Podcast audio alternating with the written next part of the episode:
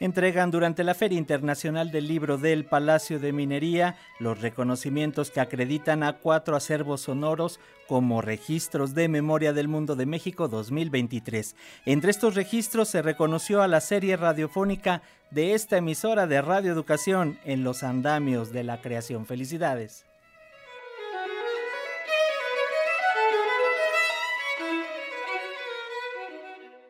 Yo soy muy sensible al habla de las gentes, a la forma del lenguaje y al contenido del lenguaje, particularmente al matiz que utiliza la gente, lo mismo para comunicarse que para establecer la ruptura.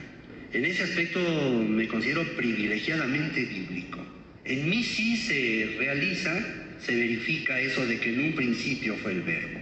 Hay palabras que te pueden dar toda la sensualidad de un elogio maravilloso, pero hay también frases fuertes que podrían equipararse al derrumbamiento del monumento de la revolución. Y eso pues desde luego se, se, lleva en la sangre, sobre todo en un hogar que de la puerta para adentro es Líbano y de la puerta para afuera es México. Este es Héctor Azad, escritor, dramaturgo y voz del programa En los Andamios de la Creación, una serie radiofónica de 56 episodios que este domingo fue reconocida por la UNESCO como Memoria del Mundo de México, por su valor documental al retratar por medio de entrevistas la historia contemporánea de nuestro país, a partir del arte, el periodismo y la cultura, entre otras disciplinas. También se le reconoció esta serie producida por Pita Cortés entre 1987 y 1989 por la preservación, catalogación y digitalización de dichos documentos sonoros emitidos hace más de 35 años. Jesús Alejo Santiago, director general de Radio Educación, celebró el reconocimiento a esta producción que reúne a protagonistas como Rufino Tamayo, Guillermina Bravo, Elena Poniatowska y María Luisa La China Mendoza, entre otros. También recordó que después de tres reconocimientos, Radio Educación obtiene otro registro como Memoria del Mundo de México y destacó la importancia de la radio pública, cuya labor es producir y crear programas enfocados hacia las audiencias que atiendan sus necesidades. Así lo explicó en entrevista.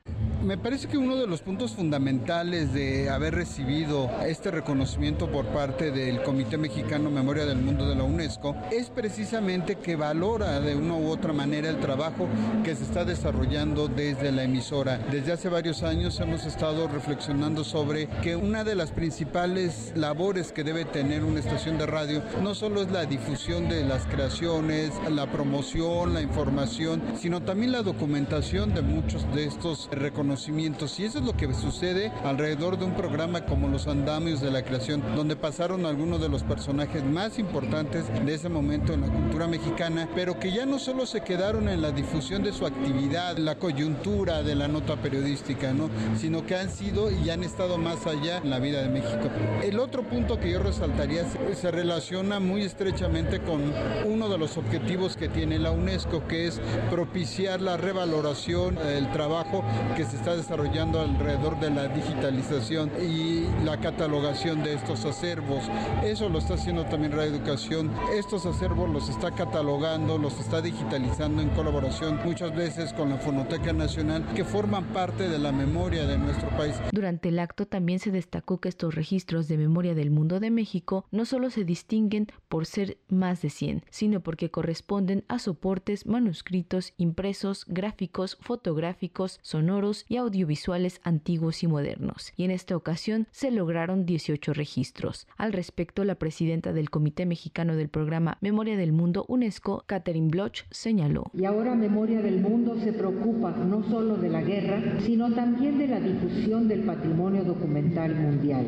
Tememos la destrucción de documentos que nos dan identidad y entendemos que si no los damos a conocer, será más fácil que desaparezcan. Documento que no se da a conocer no existe y si desaparece, nadie se enteró.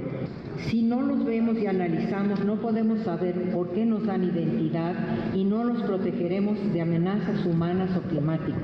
Es labor de todos cuidar nuestro patrimonio y enseñarles a los jóvenes su importancia. Estos nuevos 18 registros son fascinantes y les agradezco a nombre del Comité Mexicano el trabajo que tuvieron que hacer para preparar la propuesta y compartir con nosotros su valor único.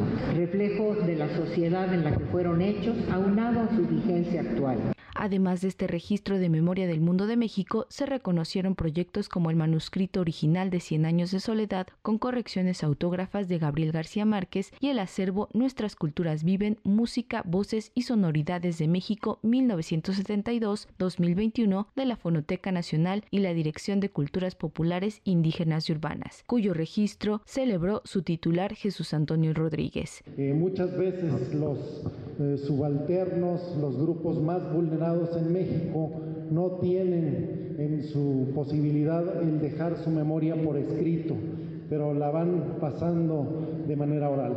Esto es lo que compone este acervo compuesto por 3.262 registros sonoros de 1972 a la fecha. Esa historia oral es importante que se ha tomado en cuenta y celebro que forme parte de Memoria del Mundo. Para Radio Educación, Pani Gutiérrez.